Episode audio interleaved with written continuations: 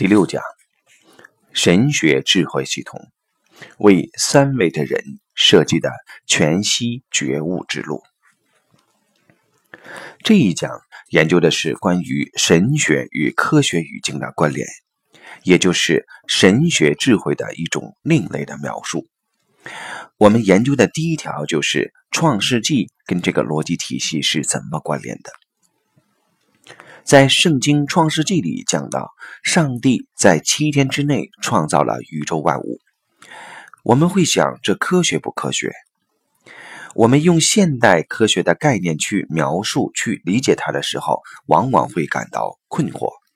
但是，用多维空间的概念来了解、描述这件在七天之内创造宇宙万物的事，就变得比较简单了，因为。在三维空间里面有三个变量，长、宽、高，分别指向三个方向。可是到了第四维，就多出一个变量，这个变量是时间。爱因斯坦在相对论里专门讲到，当物质接近光速运动的时候，时间变慢。大家注意这个“变”，它给了我们一个非常重要的启示。因为在三维空间里面，时间是常量，它是按照格林尼治天文台的石英振子的振动频率而决定的，它是不变的，每一分每一秒都是不变的。可是，当时间成为变量的时候，物理空间里就出现一个新的变量。我们知道，所谓一维就是一个变量，当三维再加一个变量的时候，就进入了第四维。所以说，第四维中的时间是变量。时间是变量意味着什么呢？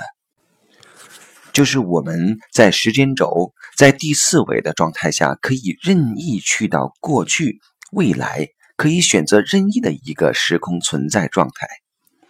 根据这个概念，我们就知道，我们所说的开始和结束、过去和未来，我们所说的现实中的时间。不过是因为我们执着在三维空间的时间认知上罢了。到第四维的时候，时间是变量，一切事物没有开始，没有结束。一秒钟可以变成一千年、一万年、一亿年，一亿年可以压缩到一秒钟之内。这就是时间变量带来的整个空间、整个意识的一种飞跃，一种颠覆。所以。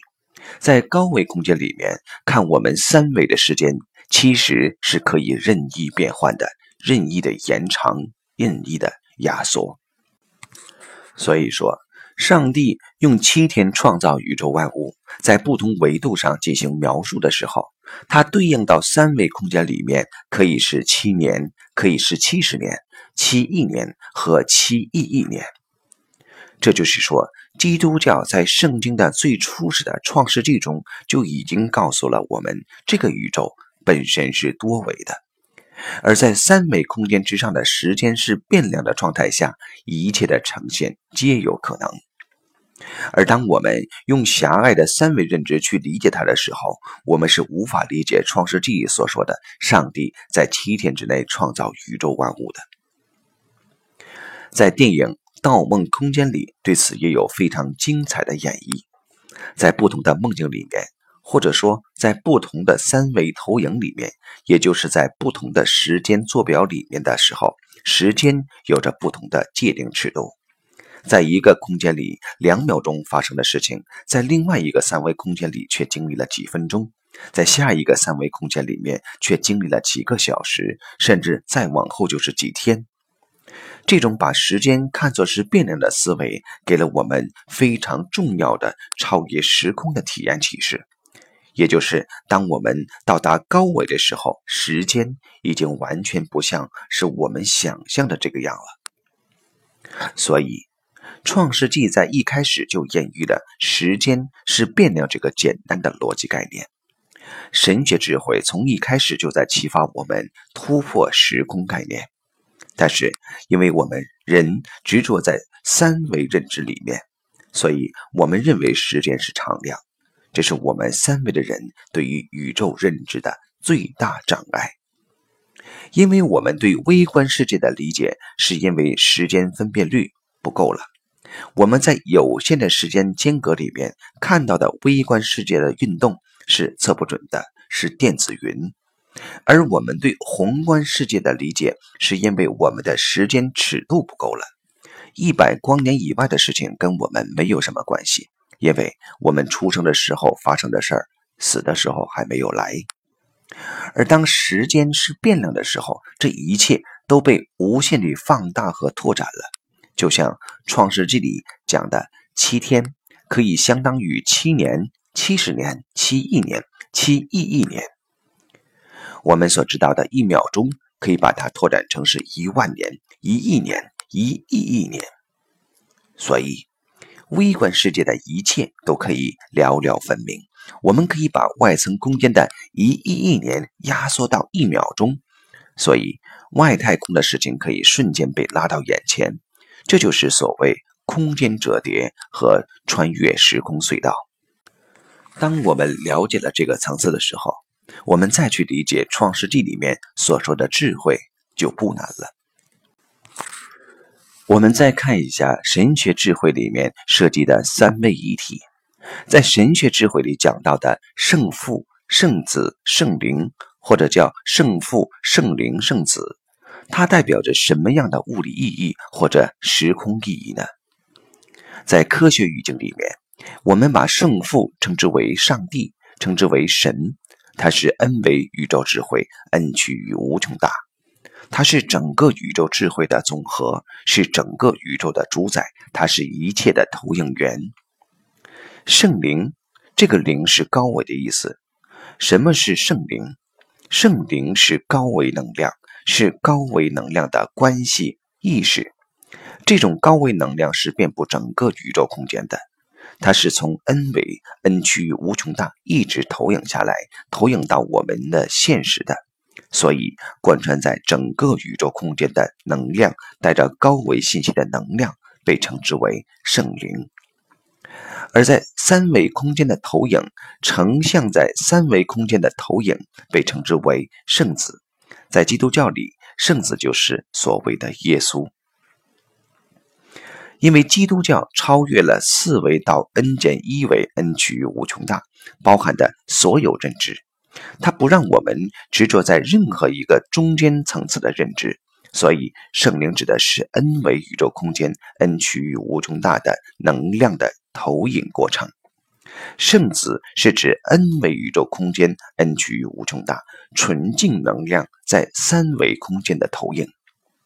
从这个角度说，耶稣的身上是没有任何瑕疵的，所以说他是上帝的独生子。神学智慧系统认为，所有的人都是上帝创造的，都是他的投影。都是由 n 维 n 趋于无穷大投影出来的，但是因为夹杂着不同维度的认知障碍，也就是所谓的那些原罪，而只有耶稣是一个纯粹的从 n 维 n 趋于无穷大以人的形式投影到这个三维空间的，所以他是一个纯粹的人。所以在基督教里说，只有借着耶稣的名，才能回归到神的国。因为只有跟这个最纯正的能量去共振的时候，才能跟 n 维能量 n 趋于无穷大产生最直接的共振，而中间的任何有形有相的能量都不能把你带到 n 维 n 趋于无穷大的境界。所以，基督教不让拜任何中间层次的偶像，因为不能跟任何中间层次的能量状态产生共振。而这个三位一体跟佛家里面所讲的三宝是高度一致的，可以相互验证的，也就是佛法僧。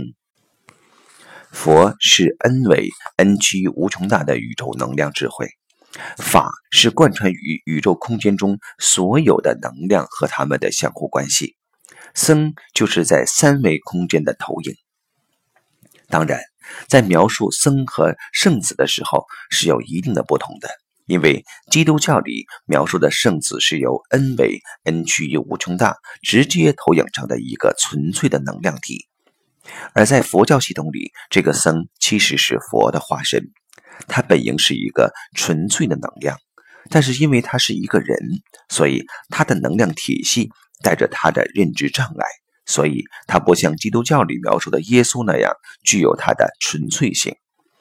而在现实中投影出来的像释迦牟尼佛，就是带着相对或者绝对纯净能量状态的投影。所以说，在整个宗教智慧里面，他们是可以相互印证的，只是在描述方式上有所不同而已。